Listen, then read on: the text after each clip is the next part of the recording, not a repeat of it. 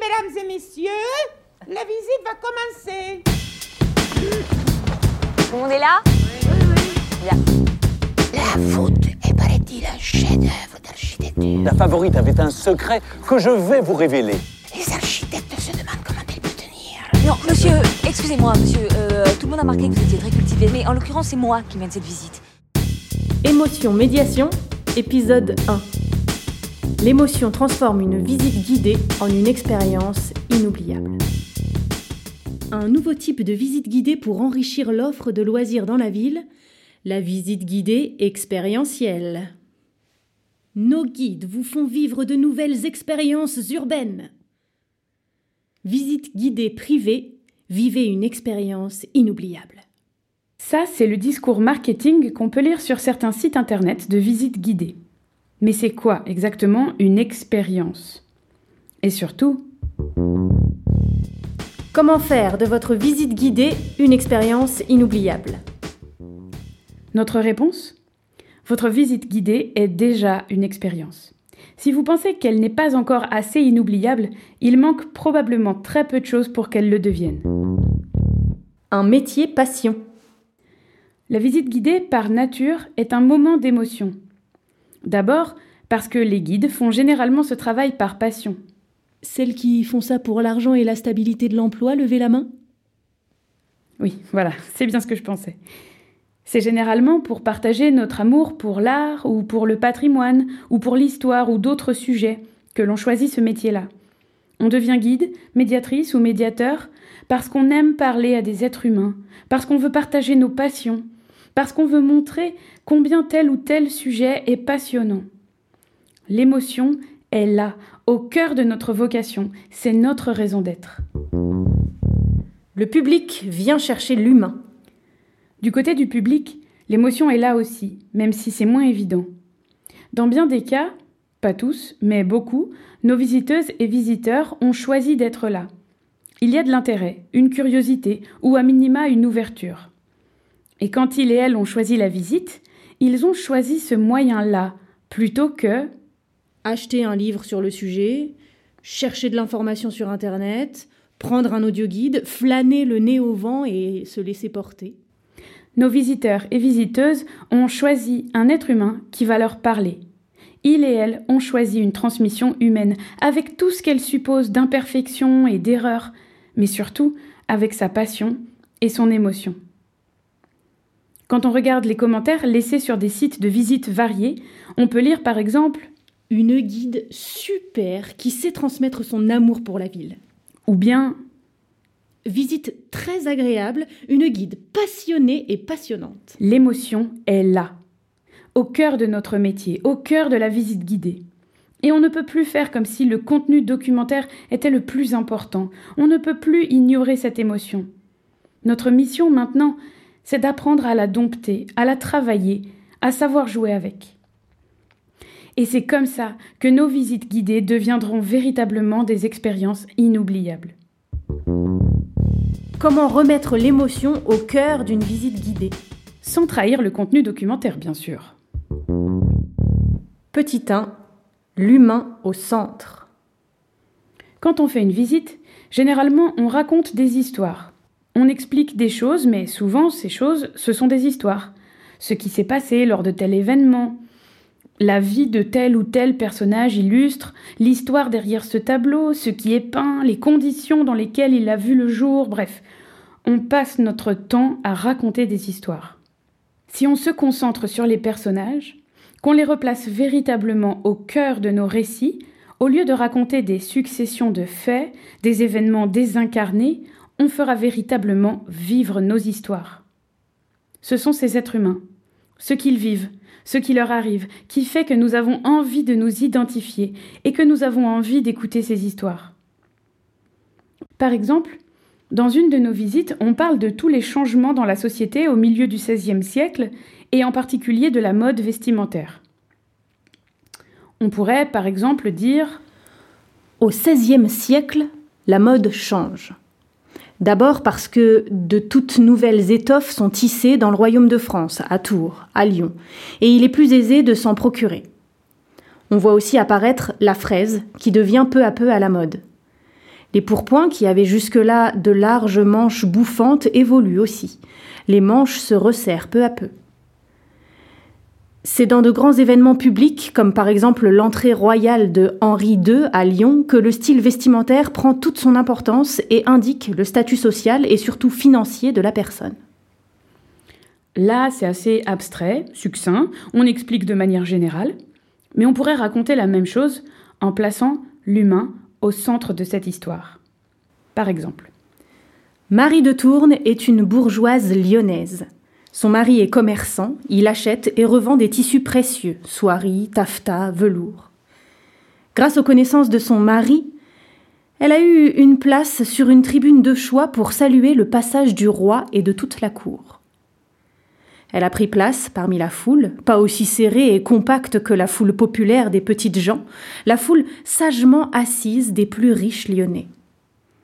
À côté d'elle, son mari bombe le torse pour mettre en valeur la magnifique fraise qu'il porte autour du cou. C'est la nouvelle mode à Paris. Très peu de Lyonnais encore l'ont adoptée. Marie voit qu'on regarde son époux avec admiration. Elle jette des coups d'œil discrets autour d'elle. À côté, il y a un vieil imprimeur qui dévisage son mari avec les yeux plissés. Elle ne sait pas vraiment si c'est de la moquerie ou de la jalousie. Non, probablement de la jalousie. Il porte un pourpoint avec de grosses manches bouffantes. Elle en sourit intérieurement. Ça fait au moins vingt ans que son mari ne porte plus ce genre de pourpoint. Ils sont complètement démodés.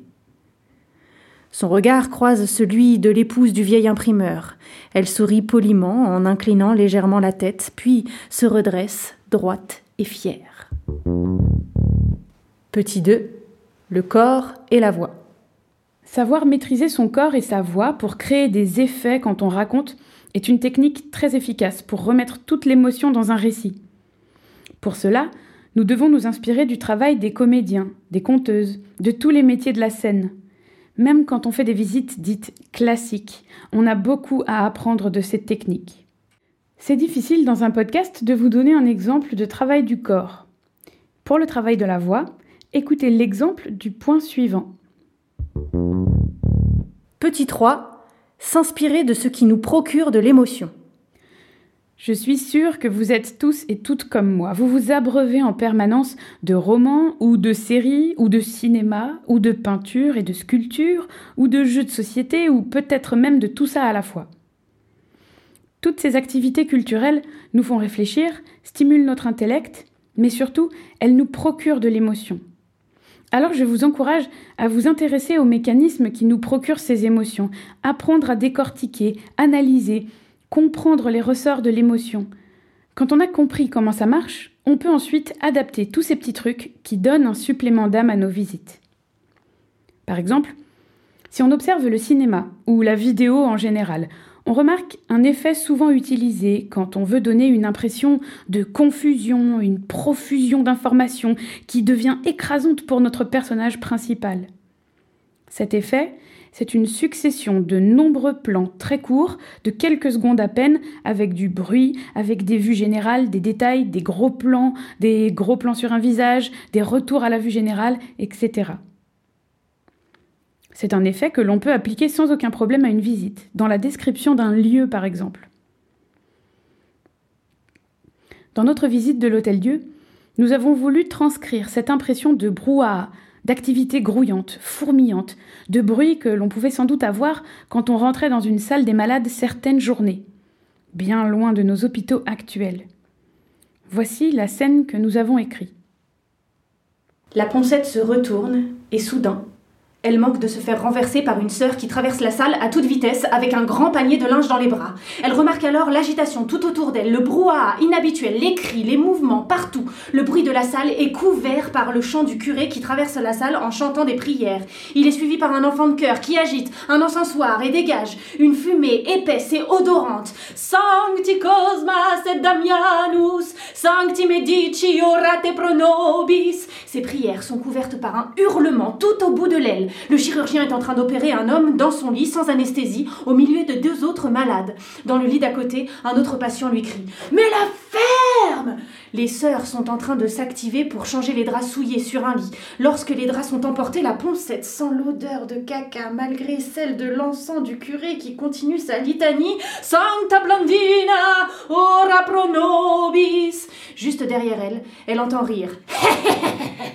Mais c'est la petite boulangère elle se retourne, un malade la regarde avec un grand sourire édenté. Il tente de se lever, fait craquer le bois du lit, la poncette fait un pas de côté. Elle bouscule une autre sœur servante qui renverse tous les gobelets de tisane qu'elle apportait au malade. Elle s'écrie Mais attention Et un malade éclate de rire face à elle.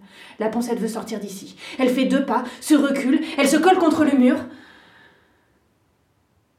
Elle respire. Cet exemple, c'est un exemple parmi mille effets de style dont on peut s'inspirer dans les romans, dans la musique, dans les vidéos, les chaînes YouTube, bref, dans à peu près tout. Et la technologie dans tout ça? C'est une crainte qui revient assez souvent. Que notre métier de guide soit remplacé par des audio-guides, par des visites en réalité augmentée, par des visites virtuelles. Pour ma part, je n'ai jamais eu peur que la technologie nous vole notre travail. Les technologies se développent, mais elles n'arrivent pas encore à remplacer la présence humaine, le lien, le face public, l'émotion. On le voit bien après cette année de crise Covid. On a été privé de concerts, de musées, et pourtant, on avait accès à des centaines de concerts gratuits en vidéo, à des visites virtuelles de musées en excellente définition. Mais ces outils numériques n'ont pas le succès de l'émotion du direct. Chez Cybelle, c'est notre mission. Nous avons décidé de remettre l'émotion au cœur de la médiation. En résumé, on a vu que le terme d'expérience, souvent utilisé en marketing, n'est pas juste réservé au marketing. C'est quelque chose de réel. Nos visites sont de véritables expériences, parce que c'est un partage d'émotions. Des humains qui parlent à d'autres humains. Pour que nos expériences de visite deviennent vraiment inoubliables, il nous manque souvent bien peu de choses. Mettre l'humain au centre, travailler avec notre corps et notre voix, nous inspirer de tout ce qui nous procure de l'émotion pour l'appliquer à nos visites. C'est ici que se termine la visite. Euh, je rappelle que la visite est gratuite, mais qu'il est d'usage de mettre quelque chose dans le la à cet effet. C'est fini. Ce podcast vous a été proposé par les Visites Cybelle. Nous concevons et menons des visites comptées et théâtralisées à Lyon. Nous proposons aussi des formations pour partager notre méthode et nous accompagnons les structures qui souhaitent créer des visites insolites. Pour plus d'informations, rendez-vous sur notre site internet. Vous trouverez le lien en description de cet épisode. N'hésitez pas à parler de ce podcast à vos collègues, à vous abonner si ce n'est pas déjà fait et à nous écrire pour nous dire ce que vous en avez pensé. On sera très heureuse de vous lire. À bientôt!